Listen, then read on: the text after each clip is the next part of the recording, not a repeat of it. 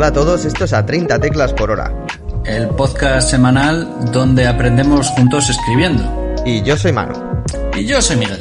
Y esta semana tenemos un programa un poco diferente de World Building. Queríamos continuar con la serie que la empezamos eh, hace dos años ya, creo. Empezó con la segunda temporada. Y, y, no hemos ido haciendo mucho esta, esta última, así que queríamos continuar un poco con ello, pero, pero vamos a darle un toque un poco, un poco más fresco, ¿no? al programa de hoy. Eh, vamos a hablar de una parte muy específica de un tipo de historias que obviamente necesita world building.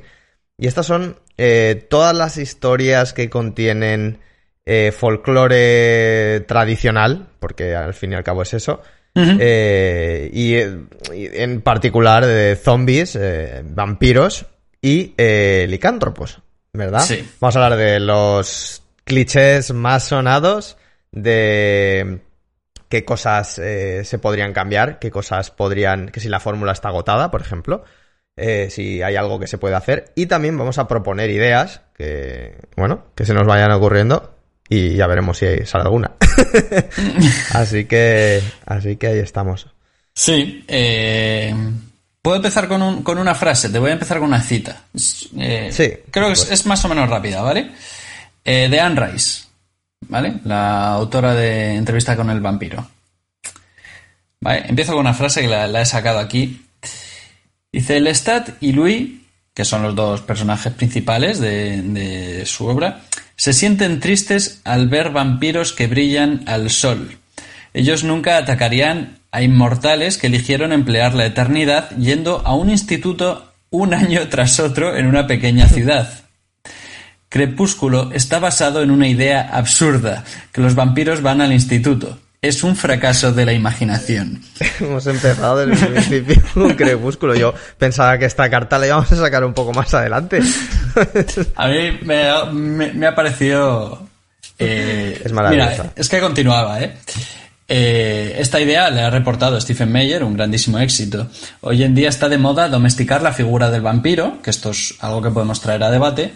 Yo encuentro ridículo el concepto de que un inmortal prefiera graduarse una y otra vez en lugar de ir a China, Katmandú, París o Venecia. O Venecia. Claro. Pero a los niños les encanta. Entonces, bueno, ya con esto, con este saque, pues ya podemos. Con este saque de banda que acaba de, de hacer Miguel, eh, empezamos la sesión. Bueno, vamos a, vamos a hablar muy brevemente, van a ser unos segundos nada más, sobre el origen de, del vampirismo, ¿no? Eh, ¿Por qué? ¿Por qué existe, por un lado, esa obsesión con los vampiros? ¿Y de dónde surge, no? Bueno, esto uh -huh. es una cosa muy rápida en, en los países eh, eslavos y en los países de Europa del Este. Uh -huh. eh, durante el siglo XVII, mmm, bueno, todavía había muchas enfermedades por descubrir y bueno, hubo una época en la que había como unos ataques de histeria, ¿no? Que acabaron con gente empalada, empalada por el culo. Eh, sí, sí. Que, que, hay que especificarlo. Y, y la cosa acabó con, con el tema de, del vampirismo. Se estaba rondando la idea de, de, que había gente que absorbía la sangre de los, de los demás y, uh -huh. y, que, y, que se, y que devoraba a los otros, ¿no? Y, y, bueno, esto empezó a derivar en el mito de la persona que era el vampiro. El vampiro antes era una cosa muy diferente, era una especie de figura oscurecida, eh, grande, como, como gorda, digamos, ¿no? Eh, y que además tampoco, tampoco específicamente iba por la sangre, ¿no? Eh, una de las razones por las que pasaba esto, por las que se hablaba del, del vampiro eh, de, esta, de, esta, manera, es porque no se conocía muy bien todavía por aquel entonces el proceso de putrefacción de un cadáver. O sea, la, la, la, el populacho desconocía completamente cosas como las enfermedades, las bacterias, eh, la descomposición. Mm. Entonces había mucho misticismo en torno a qué pasaba con los cadáveres cuando morían, ¿no? Mm. Y pues estos no son más que desarrollos. En el fondo los, los licántropos, los vampiros eh, y los zombies, todos vienen un poco de esa idea del de lo que viene después, ¿no? El licántropo es más una cosa... Mm, está más, mezclado con el tema de las bestias, del hombre y la bestia, ¿no? Pero el, el, tanto el zombie como el vampiro vienen, vienen de ahí, ¿no? Eh, dicho esto, eh, explicado brevemente de dónde, de dónde provienen, eh, sin mm. más preámbulo, eh, vamos a seguir con esa... con esa, con esa declaración de Anne Rice que además es muy famosa, ¿no? Por el tema de de, bueno, pues eso, por, por, qué, además una cosa que se ha dicho siempre, ¿no? ¿Por qué los vampiros eh, van a decidir de todos los lugares y de todas las actividades que podrían hacer uno muerto, eh, una persona que además tiene, tiene la suerte o la maldición, que de esto hablaremos más tarde, de, de, de, seguir vivo toda su vida porque va a decidir ir al peor lugar del mundo que es el instituto donde peor lo pasas, ¿sabes? Eh, exacto. Sí, bueno, a ver, yo por un lado también, también entiendo que, uno, cada uno es feliz como quiere y si quiere ir a un instituto, pues adelante. Eso es lo primero. Eh, y luego también que entiendo que las cosas evolucionan, ¿eh? Yo entiendo que estaba la figura de Vlad Tepes, eh, luego el mito del vampiro, llega Bram Stoker, se crea ahí Drácula, a partir de ahí crea un vampiro canónico, pero que, pero que no tiene por qué ser el vampiro que es un hito que no se puede mover y que, y que no puede ser otra cosa. O sea, yo entiendo que, que cuantas más vueltas se le dé a un tema, pues mejor, porque es más original y demás. Eh, Ahora bien, pues sí, ¿por qué acabaría en un instituto? Pues, pues bueno, es la, ahí es donde va, donde yo creo que falla la cosa, ¿no? Es, tú tienes muchas más posibilidades de las que tendría alguien eh, de forma natural, ya siéndose vampiro o lo que sea, ¿eh? hombre lobo tal. Eh, tratar de, mm, de, de normalizarlo con las inquietudes de una persona de un instituto pues a mí es donde, donde creo que es eh, donde se agota la fórmula, ¿no? Creo que es justo ahí, exactamente ahí, porque dices, es que esta persona es imposible que tenga las inquietudes de una persona en un instituto. O sea, no es, no es, no es lógico. De hecho, había, había un tipo que en internet que me hizo muchísima gracia, que decía que, decía, joder, este tío, ¿te imaginas que, que este tipo lleva, lleva, eso, llevaba como 100 años viviendo el Edward Cullen este, ¿no? ¿te mm. imaginas que todavía ha mantenido esas ideas retrógradas del siglo pasado de ¿por qué esta mujer lleva pantalones? Exacto, porque hay un negro en mi clase. claro, es que... ¿Negros? Claro, o sea, estaría bien que... Bueno, la verdad que eso sería una buena comedia, más que las tonterías estas de... de Scary Movie y tal, todas las bromas que hicieron con lo de que, brillaba. En realidad es más gracioso pensar lo de la mentalidad. Eh, eh, pues sí, en realidad, pero ahí ya tienes un contraste ideológico muy interesante, ¿sabes? Pero no, es una persona que evoluciona con la sociedad eh, lo justo como para ir al instituto, ¿sabes? No como para... se queda ahí en, los, 18 años para bueno, que voy a tener que seguir yendo al instituto. Claro, pero no hace reflexiones más complejas, ¿no? Entonces es como, bueno, pues, no sé, yo, yo es lo que digo, ahí es cuando se agota la fórmula, ¿no? Eh, oye, que puede funcionar a nivel comercial y cualquier cosa que sirva para que alguien se ponga a leer, bienvenido es, ¿eh? Eso por descontado. Aunque sea un punto de, de comienzo. Sí. Exacto, exacto. Además, hay una cosa de, bueno, yo vaya por delante que me he visto todas las películas de Crepúsculo, ¿eh? O sea, empezó porque un típico momento del instituto en el que la, bueno, el instituto era la universidad, en el que pues la, las chicas y la, y la chica que estaba yo quedando por ahí entonces y tal quería ver la película y empezó ahí y acabó la cosa por yo viéndomelas en casa, o sea, porque me las quería terminar, o sea, así, te lo digo. Y eh, en cierto modo un poco por auto... ¿Cómo se dice? Cuando te haces daño a ti mismo, pero por otro, porque dices, joder, es que empezado, a mí, yo soy un completista, en mi vida soy un completista y me gusta, si empiezo una cosa me gusta terminarla, pues a veces no empiezo las cosas, porque, porque si no me pone muy nervioso, ¿no? Y debo decir una cosa que a lo mejor la gente flipa, y es que no me parece mal que se haya tratado de cambiar la figura del vampiro, es un poco lo que estabas diciendo, ¿no? No me parece mal que se haya intentado hacer algo diferente como lo de, lo de que brille me parece ridículo. Pero no me parece mal que se esté intentando dar una vuelta de tuerca al tema porque está muy trillado. O sea, ha, estado, muy trillado en los últimos años, ¿no? Exacto, yo eh, eh, es exactamente eso. A mí lo de que brille, pues, pues, bueno, mm, es que tú no estás rompiendo las reglas de una realidad y, o sea, que esto, bueno, pues oye, puede estar bien. Ahora bien, pues bueno, es básicamente a mí me parece que es eh, ¿cómo puedo hacer que vaya al instituto de día? Pues brillan, ya está, ¿no? Es un poco la... Que tampoco era como que brillaba, ¿no? Sé que no, que era como muy pálido. Sí, sí, estaba hecho como de diamantes, una cosa así muy bizarra. Pero bueno, le puedes apuntar al instituto nocturno ¿eh? y ya está, no, no pasa nada, que también lo hay. pero a eso voy, ¿no? Cuando los cambios en, en, en lo que consideramos canónicos los haces con claramente una finalidad adolescente, pues como lo mismo, como lo era el instituto y no sé qué, ahí es cuando yo vuelvo a lo del fracaso de la imaginación. Pero si tú quieres que tu vampiro, eh, en vez de que la plata no le afecte y que eso sea un mito, que hay, hay muchos, hay, muchas ya historias de vampiros en las que la plata ni les va ni les viene, o que ponen una cruz era la plata, ¿no? ¿Era la cruz o era la plata? La plata no era las dos, o que bueno, depende, es que claro, depende, va cambiando. O que, le- o que les ponen una cruz delante y pasan en plan, vale, pues es una cruz y ya está, esto es un mito. Pues, ¿por qué no? ¿no? O sea, tú te lo estás inventando a tu manera y, y ya está, no pasa nada.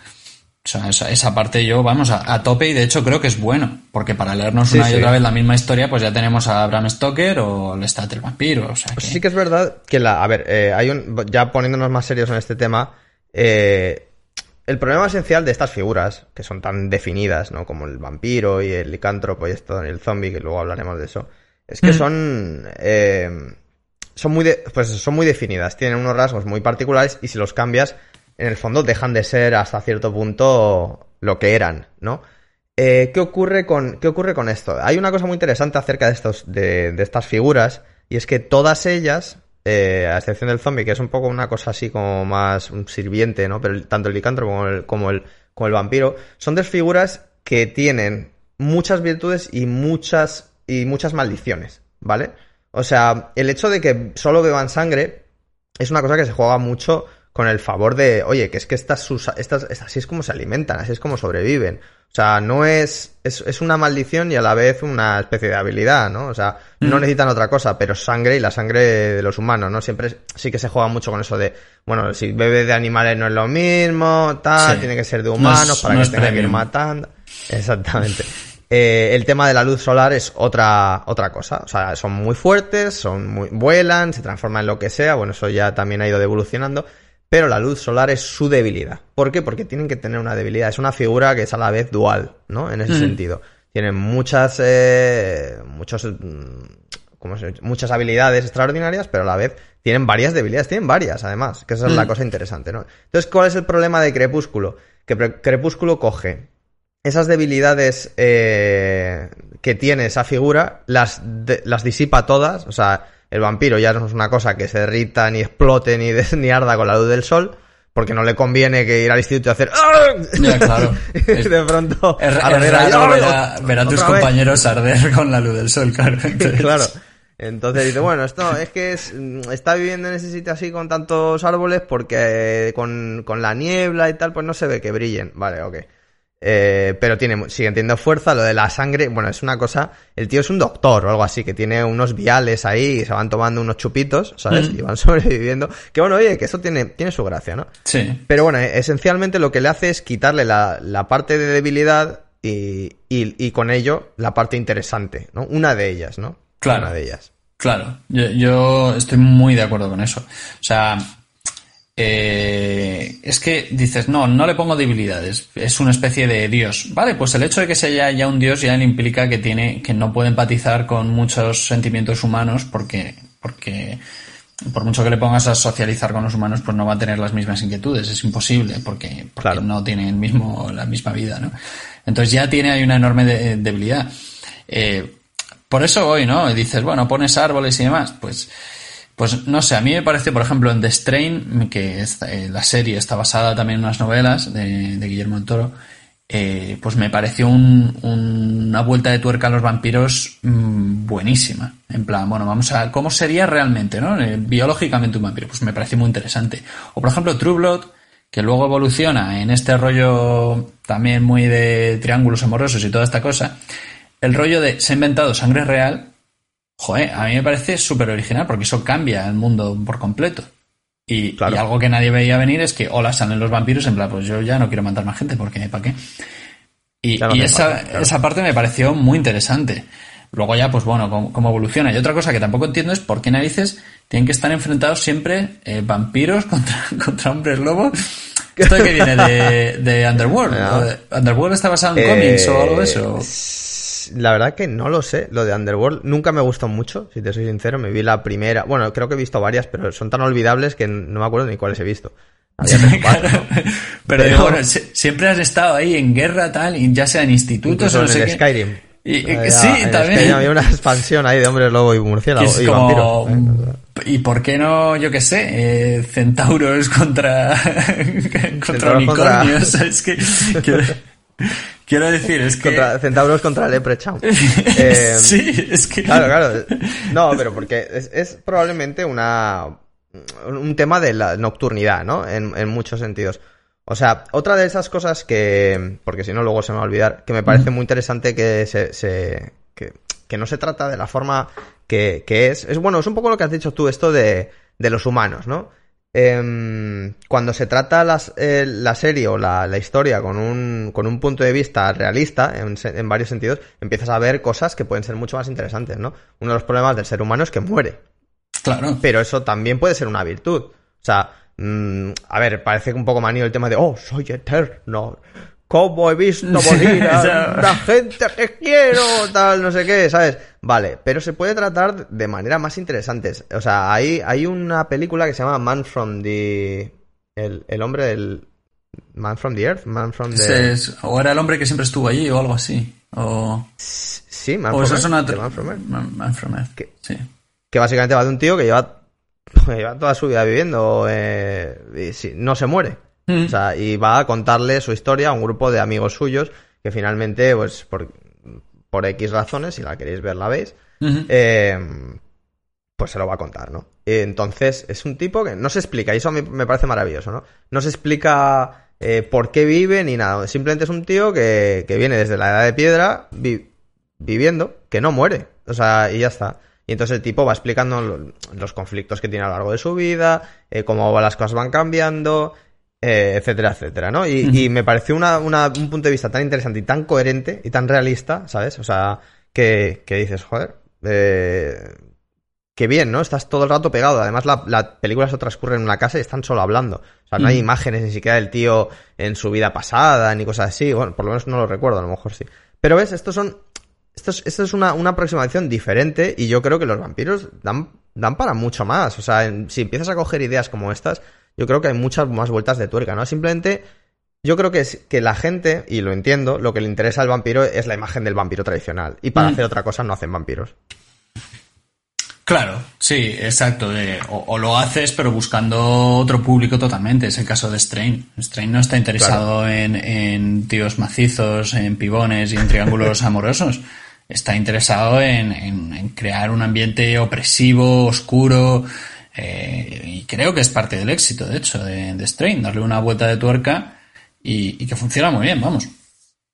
Eh, o sea, yo veo un poco por ahí, pero vamos, con hombres lobo lo, lo- es, es lo mismo. A lo mejor canónicamente no viven para siempre, viven. ¿Cuánto vive un lobo? No, no lo sé. Más o menos que un humano, creo que viven 20 años, no, no lo sé. Mm, No, no hay un. No, no está datado. Sí. No, está- no se han encontrado datos de cuánto vive un hombre lobo, pero. Pero, Pero sí, sí, yo creo que hay un poco esa tendencia a que sea viva más, ¿no? O- Sí. Bueno, no sé, no, no es una de sus habilidades.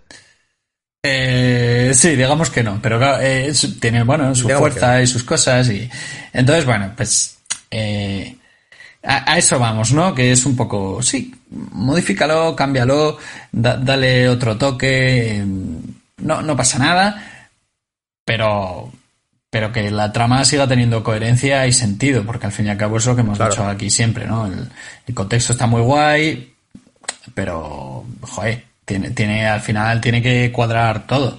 Que oye, que cada uno es feliz escribiendo lo que quiera, ¿eh? también te lo digo, pero...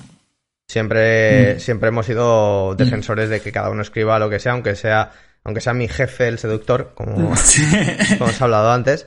Pero sí, sí, o sea, completamente. Pero bueno, aquí lo que intentamos es explorar esas vías alternativas para hacer cosas, para siempre intentar un- ir un paso más allá, ¿no? Eh, es como lo que estábamos diciendo, el instituto. ¿Quieres llevar a tus vampiros al instituto? O a tus licántropos al instituto?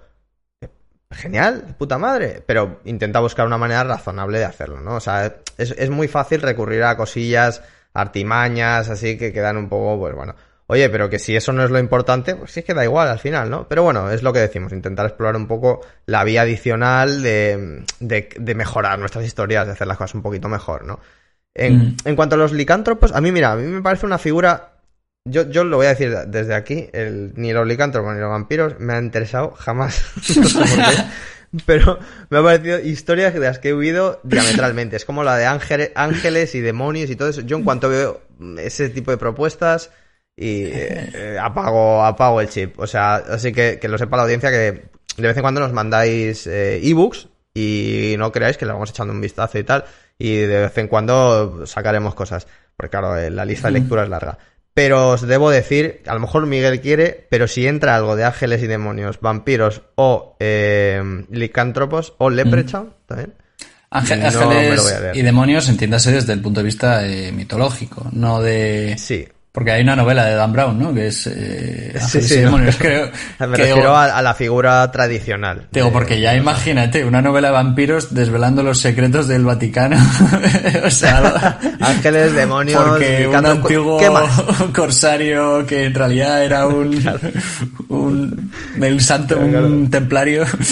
Un templario, cualquier cosa. Bueno, eso. A- Sí.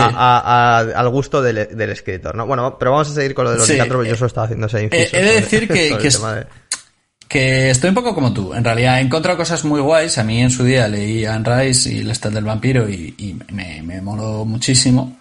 Luego seguí leyendo Anne Rice cuando decidió publicar novelas sobre la juventud no, escri- no escrita de Jesucristo. Y dije, esto no tiene nada que ver con lo que a mí Qué- me gustaba. qué- qué golpe de timón. qué golpe y de dejé timón. de el- leerla, pero bueno, cada uno, ya te digo, ya pues Claro. también ella creía que ya había agotado el género, o sea que tampoco, pero vamos, y se convirtió en un referente, y a partir de ahí es verdad que perdí, perdí un poco el interés, intenté darle una oportunidad al fenómeno, fenómeno, fan de True Blood y Crepúsculo y tal, pero no, no es, no es lo mío en, absoluto. Claro, sí, además hay una cosa que, está clara, ¿no? O sea, no todo es para todos. Esto es una cosa, esto es un salmo que deberíamos recordarnos siempre. Eh, no todas las historias son para todos. Hay so- muchas veces sabemos directamente lo que queremos, a veces empezamos a leer algo y nos damos cuenta de que ese género no es nuestro, de que ese estilo de historia no es nuestra. Eh, y ya está, yo siempre he sabido esto de los vampiros, o sea, tampoco soy una gran persona para criticar el, el tema de los vampiros ni los licántropos, yo simplemente estoy hablando desde el punto de vista de un escritor y un creador de historias, ¿no? De una persona que monta una historia en torno a una criatura, llamémosla X, con, que, que resulta que tiene estas habilidades, ¿no? Sí. O sea, y estamos hablando del, del lado de la coherencia, me da igual si es un vampiro o lo que sea, ¿no? Hombre, y si me yo- voy a leer o no la historia. Yo te diré que yo sí soy quien criticar, no porque haya leído un poco, sino porque yo me fui al cine mm, a, a ir a ver Crepúsculo, porque uno me dijo, es una de vampiros, y yo eh, con mis colegas, al cabo de media hora, dije, ¿qué cojones estoy viendo? ¿Sabes? Entonces, Lo que me tienes que deben, criticar a tu amigo ese. me deben ocho pavos. sí, entonces... Y todavía no me los han pagado. Y entonces soy más que, vamos, si eso no me da el, el carné de poder criticar. El carnet. Pues ya os he dicho que las, en la historia del cine, las tres primeras las, en el cine. O- Ojo, o no, la, la- perdona, la segunda y la tercera, la primera nunca la vi. Yo, la primera y quise irme antes, Tiré no me dejaron. ¿eh? o sea que no. Podemos hacer un crowdfunding para que, que Miguel recupere sus del Mm. Exacto. cine, ¿sabes? No, no, que, me los pague el director y Que nos pague el director con sangre. Exacto. Eh, a ver, a mí no, no, no me gustó, es verdad que tampoco, tampoco soy el, el público, entiendo a quien le, a quien le guste, eh, pero bueno, con el rollo hombres lobo, pues, eh, pues me, me pasa más de lo mismo, pero sí es verdad que con el, el eh, zombie, eh, el tema zombie me ha, me ha interesado siempre más, eh, porque, Sí, a mí también. porque, Pero porque tiene unas implicaciones más sí. sociales, ¿no? Sí, exacto. Sí. O sea, al final el peligro no es el zombie como tal, salvo que hagas películas como mm, Mi novio es un zombie, que creo que esa película existe, Mi novio es un zombie. Mi, mi, zo- mi zombie es un seductor. Eh, sí, o, Sí, o también. hagas eh, Orgullo, Prejuicio y Zombies, El Quijote Zombie, novelas... Novelas in- innecesarias que nadie había pedido, pero que... No, pero que ahí están. Bueno, yo tampoco me he leído. Tengo que admitir que me gustan los zombies en el sentido mm, cinematográfico, pero de novela no soy de los que se leerían una. Puede ser que en un momento determinado, si alguien me recomienda algo muy, muy bueno, Ujú. le, le dé una prueba, le dé un tiento, pero en principio no. Pero lo que decías tú de los zombies me parece muy interesante. Quiero comentar una última cosa antes de pasar al zombie, eh, ¿vale? Pero que es el tema de lo de la, la licantropía, que en el fondo es una cosa más, se parece mucho a los vampiros, ¿no? Es esta idea de que eh, es una criatura de día, un hombre de día y por la noche, cuando llega a salir la luna y tal, se vuelve un animal incontrolable, ¿no? A mí me parece que, que esto, en particular, hecho bien, puede dar para un montón de, de ideas muy buenas, ¿no? Sí. O sea, la dualidad entre el hombre y el animal, y entre lo que, lo que somos y lo que, y lo que son nuestros instintos, es una cosa que funciona, que funciona genial, ¿no? Sí. Eh, pero claro, o sea, bueno, de hecho se ha utilizado la transformación, se ha, tras- se ha utilizado en, en miles de cosas, ¿no? En, en Marvel, en tal, aunque no sea una bestia, aunque no sea una, un lobo per se, aunque sea simplemente Hulk, sin ir más lejos. de Sí, sí, sí, Dr. Jekyll y. Mr. Hyde. En el fondo es una versión de la licantropía, ¿no? Sí, sí, a- absolutamente. Y, y de hecho, bueno, toda- todas estas eh, versiones del hombre lobo, el hombre invisible, eh, Dr. Jekyll y Mr. Hyde, to- todo eso es de la novela de aventuras de finales del siglo XIX, que todo sale, la, eh, Bram Stoker, o sea, todo sale de ahí al fin y al cabo. Entonces, es verdad, hemos tenido un siglo y 30 años más o menos para, para darle un vueltas las cosas y, y, bueno, pues eh, está bien. Pero es verdad que es muy potente, es muy potente y bueno, pues fun- funciona mucho. Y en la fantasía pues tenemos muchos personajes que son híbridos porque, porque funcionan muy bien, claro. Sí, sí, absolutamente. Em, zombies, te puedo recomendar. eh, Zombies. fíjate, a, a mí eh, no he leído mucha novela de zombies, he leído la de Vuelvo al Z, que el libro Sí. está, está muy bien, está muy, muy- se lee muy bien, está muy bien. Y Apocalipsis Z, que era de- del abogado este gallego, Manuel Lueiro, que luego publicó una trilogía. Y el primero estaba muy bien, era, lo empezó como, el tío lo empezó como un blog, ¿sabes? Eh, escrito y luego lo, lo publicó. Pero ese es el de, de Madrid al cielo o algo así. Es que, es que pues, luego, luego es que- la, la- trilogía fue por otros derroteos, pero la primera parte estaba escrito en modo diario y molaba mucho. Y Este es el que tiene un perro que. Es que, a ver, Un gato, un. un- Ah, vale. Entonces, o sea, en la, en la historia. en la historia. El te- bueno, el escritor no sé si tiene un perro o un hombre lobo. Pues se lo voy a preguntar. Fíjate tú. Eh, puede, puede ser, vale, vale. O sea, voy a dar el beneficio de la duda. Yo le, leí por ahí uno, Mm. que es de- creo que era de Madrid, ¿vale? O sea, es la una trilogía de Madrid. Es muy famosa, me la han recomendado muchas veces. Se la empezó a leer uno de mis mejores amigos. Eh, y, él me la- y él es muy crítico y me la desrecomendó. Ajá. Y de hecho me dijo, mira, es que léetela, coge. Empecé a leerlo y también empezaba con un, como un blog, por eso lo decía. Y me lo empecé a leer y, y dije, pero por Dios, ¿qué es esto? O sea, de- tenía una expresión que recuerdo que después de leerla dije, no, no, yo, esto no es para mí.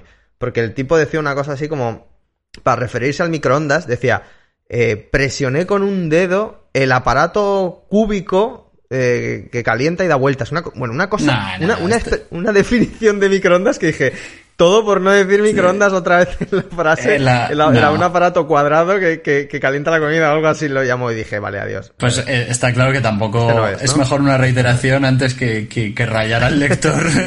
¿sabes? Es que, que aparatos esféricos eh, cúbicos. Eh, eh, no, no, no, este ya te digo, era de, de un, bueno, es un escritor gallego y demás.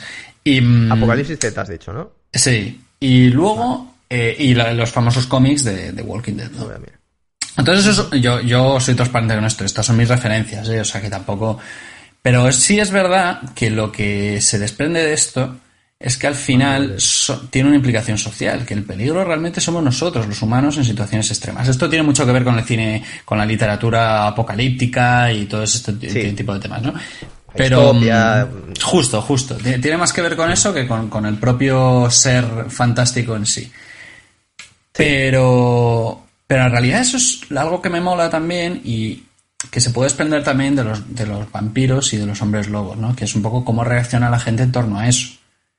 Que creo que es uno de los grandes, eh, de los puntos fuertes de los animales fantásticos, de, ostras, ¿qué le pasa a la gente cuando, cuando ve esto, ¿no? Entonces con los zombies igual, que luego a lo mejor la gente decide matarse entre ellos y tal, y eso ya le da, le da otro, otro juego. No, claro, el, a ver, eh, si lo ponemos así, en el fondo, el licántropo y el Mm. vampiro eh, tienen un conflicto moral interesante a nivel del individuo.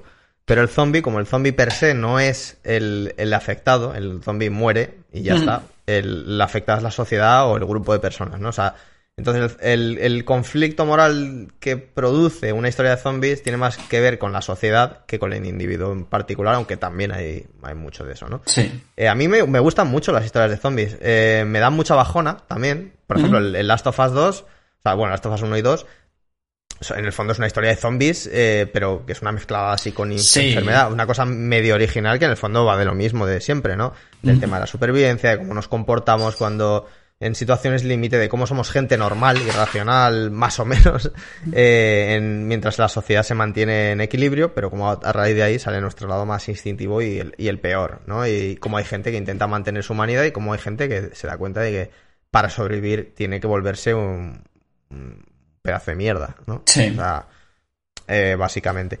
Sí que es cierto que a mí el, el género zombie le han dado muchas más vueltas que al resto, me parece a mí. A mí No sé me, si me parece, con eso.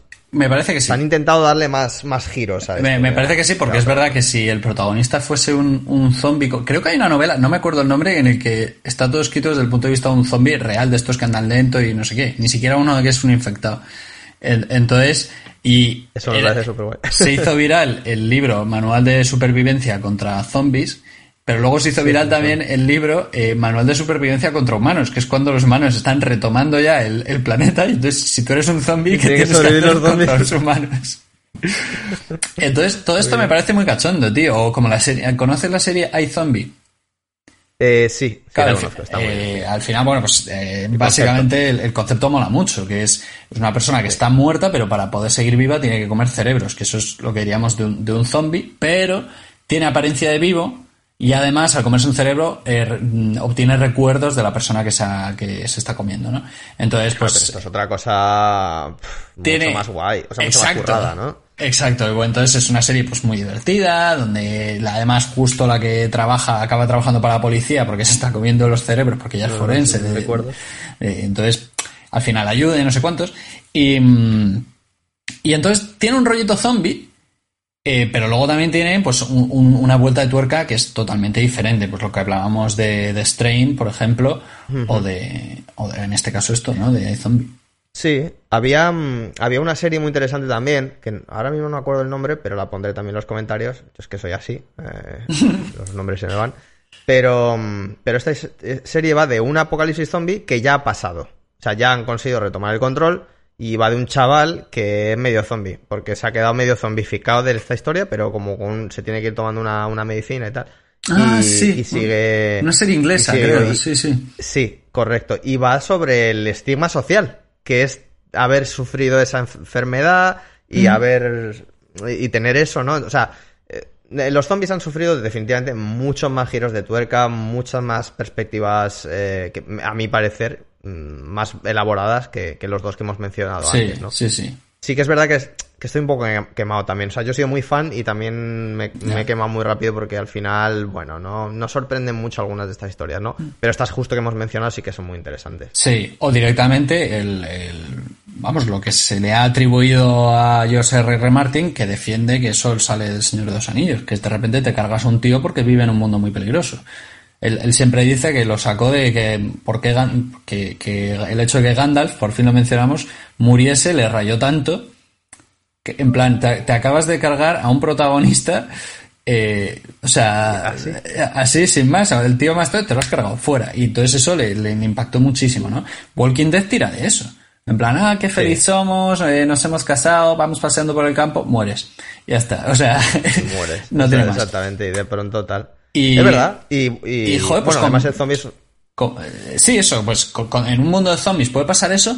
Oye, ¿por qué eh, con vampiros y hombres lobo no? ¿Por qué el vampiro va al instituto, no sé qué? Oye, mm, cárgate a personajes que nos gustan, ¿no? Eso lo podría hacer un vampiro, ¿no? Sería como vuelta un poco a las raíces. Pues eso ya eh, lo hemos... Parece que lo hemos, lo hemos perdido, ¿no? Pues a veces yo qué sé. eh, pues es eso, es... Yo, yo es lo que valoro es eso, sorpréndeme, ¿no? Cuéntame algo que no me hayan contado antes, porque si no, pues ya me voy a leer lo de antes. Y a veces, eh, yo creo que coincidirás conmigo en esto, cuando hablamos de sorprender no significa ser el más original, ¿vale? No significa hacer algo completamente nuevo, simplemente, pues lo que estamos hablando, dar una nueva perspectiva, eh, dar algo, yo qué sé, la- mira la serie de, de Kingdom, la de zombies, que, o sea, al final va Sí, justo, sobre justo. una cosa que es política, que es una especie de Juego de Tronos, porque al final es igual, porque tiene también zombies, Juego de Tronos. Mira, otro muy buen Eh, ejemplo, claro, sí, sí.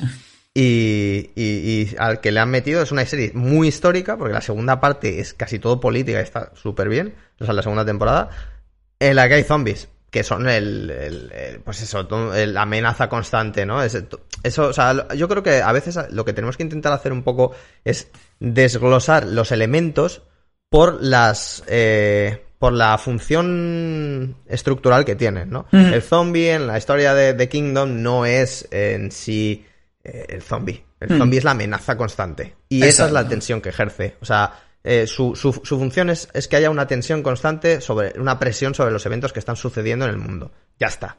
Esa, esa es su función en esta historia. Que en otra historia su función es otra. Y lo que hay que, yo creo que lo que hay que hacer para conseguir buscarle una nueva perspectiva es precisamente eso, ¿no? Intentar descubrir los elementos por la función que cumplen y no por el nombre que tienen. ¿Sabes? Oh, el zombie tiene que ser esto. Bueno, ok. ¿sabes? Claro, exacto. Y justo, justo, es que me, me, me parece me, me, parece perfecto lo que has dicho. O sea, vivimos en un mundo en el que hay eh, COVID, zombies, COVID. pero no son los protagonistas, están ahí, ¿sabes? Y ya está. Bueno, pues eh, eso, hay que ser consciente, ¿no? De, de qué papel está desempeñando en, en, la historia. Pues vivimos un mundo con vampiros o no, tal. Bueno, este tipo de cosas. Y el COVID además ha sido una, un ejemplo, un gran ejemplo de que no necesitas un apocalipsis zombie ni, y tampoco un apocalipsis bueno, esto es una pandemia, pero es una pandemia que, que afecta de una forma muy determinada, ¿no? Sí. Y, pero también está sacando muchas cosas de lo que es la gente en realidad, las sociedades, y muchas de ellas no son nada buenas. Entonces, bueno, pues son. Parece una locura, pero pues sí, eh, se puede. Se puede. También este elemento, el COVID, incluso se puede desglosar en qué, cómo está afectando a la gente y por qué, ¿no? El mm. porqué de las cosas que tanto hemos mencionado. Pero bueno, creo que es la hora de pasar al libro de la semana. Ya hemos dado un par, pero vamos a dar un poquito más, ¿no? Sí. Eh, hombre, yo voy a empezar con Lestat del vampiro. Tiene ya casi vale. 50 años, creo, la novela de Anne Rice, pero me parece un clásico de la literatura de vampiros. Eh, y al igual que si uno empieza a escribir fantasía, pues tiene que haber pasado por ciertos puntos en el camino. Eh, véase, yo qué sé, o sea, sí, bueno, los típicos, ¿no? El, pues tienes que conocer el, el, estilo en el que te mueves, porque muchas veces esto lo, lo hemos comentado antes, ¿no? Eh, voy a hacer algo súper super original y resulta que lleva ya 50 años hecho, ¿no? Está muy hecho ya. Entonces, pues, pues sí, pues eh, bueno, el sueño del febre también de George R. R. Martin, que también va de vampiros, en ese ambiente así de Luisiana, muy de, de que tiene esa tradición de vampiros. O sea, bueno. Uh -huh. Muy bien. Eh, y además al que has comentado antes, ¿no? Que Apocalipsis Zombie, Apocalipsis Z sí. de, eh, de Manel Loureiro, que veo aquí, ¿no? Sí. Vale, yo por mi parte quería recomendar de Emilio Hueso, eh, Diástole, que es también, bueno, no os voy a comentar exactamente de qué va, va de un pintor que, que al que le piden retratar a un tipo que va contando parte de su vida y bueno, está muy bien, muy interesante, eh, no es una vuelta de tuerca realmente, pero a veces cuando utilizas el material original de las cosas, eh, si está bien hecho, pues, pues a la gente le va a interesar igual, ¿no? Mm. Eh, hay un poco esas dos, esas dos vertientes, ¿no? O sea, el, el, el coger un, un, material y hacerlo muy fiel al original y además a darle un, un, aire fresco o simplemente hacer algo nuevo. Eso ya depende de cada uno. Pero esta está muy bien y, y bueno, pues la recomendamos por aquí. Además de las novelas eh, de Anne Rice, ¿no? Sí. ¿Y cuál es la última que has dicho? Repítela para el público. El, el sueño del febre. El sueño del febre. Que es un libro que he escrito entre, entre tiempos de, de, Canción de Hielo y Fuego. ¿Qué tiempo le da para escribir otras cosas? entre tiempo, o sea, le da para la Biblia. o sea que. Y entonces es una novela corta, pero de, de vampiros. Y que es, es, que, bueno, es muy buen escritor, ¿eh? José R. Martín. Más allá de que como escritor, sino de. Es un genio de las tramas. O sea, es muy bueno en cuanto sí. a guion. Sí, sí. Entonces es muy recomendable su. Vale. ¿Te imaginas que eh, George R. R. Martin está en secreto escribiendo la tercera parte de, de, del temor de un hombre sabio y que Patrick Rothfuss es el que está escribiendo ¿verdad? Estaría lo mismo, ¿verdad? sí, nos, nos quedamos igual, mismo, sí. ¿verdad?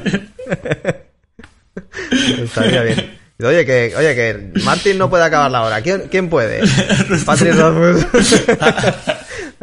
Buena lección. Sí, gracias. ¿Por qué no se lo damos a Sanderson y lo acabamos en un par de meses? Las, las dos, los sí, dos. Sí, las, las dos. y, y, ya está. Bueno. Oye, a lo mejor funciona eso en el futuro. Oye, mira, Sanderson que termine sí, el, canción de El cuando... escritor comodín, ¿no? Que va barriendo todas las novelas, que, que no, ahí, todas las sagas que no terminan. en fin. Bueno, pues esto ha sido todo por esta semana. Eh, nosotros nos vamos Pero no, nos vamos, nunca he dicho que no fuéramos. Bueno, nosotros no vamos a escribir. Aunque ya a hacer otras cosas también. Y vosotros, y vosotros os vais a escribir, ¿eh? Que no, que no me enteré yo de que no escribí. Que, que no falta. y sobre todo que da, igual de lo que escribáis, como si son vampiros en el instituto, que si sois felices con eso, pues a tope. Siempre, siempre. Siempre lo diremos, aunque luego nos echemos unas risas a costa Exacto. Así que nos vemos la semana que viene en 30 teclas por hora. Muchas gracias. Un saludo. Si te ha gustado este programa, recuerda que puedes escucharnos en iBox, iTunes, Spotify y YouTube y nuestra web www.30teclasporhora.com, que es donde está nuestro contenido. Además puedes encontrarnos en casi todas las redes sociales, aunque somos más activos en Twitter. Si tienes alguna propuesta, eres escritor y te interesa participar como invitado o simplemente quieres mandar un comentario, puedes escribirnos a 30teclasporhora.gmail.com, todo en letras y sin números. Y ahora ya sabes, te toca ponerte a escribir.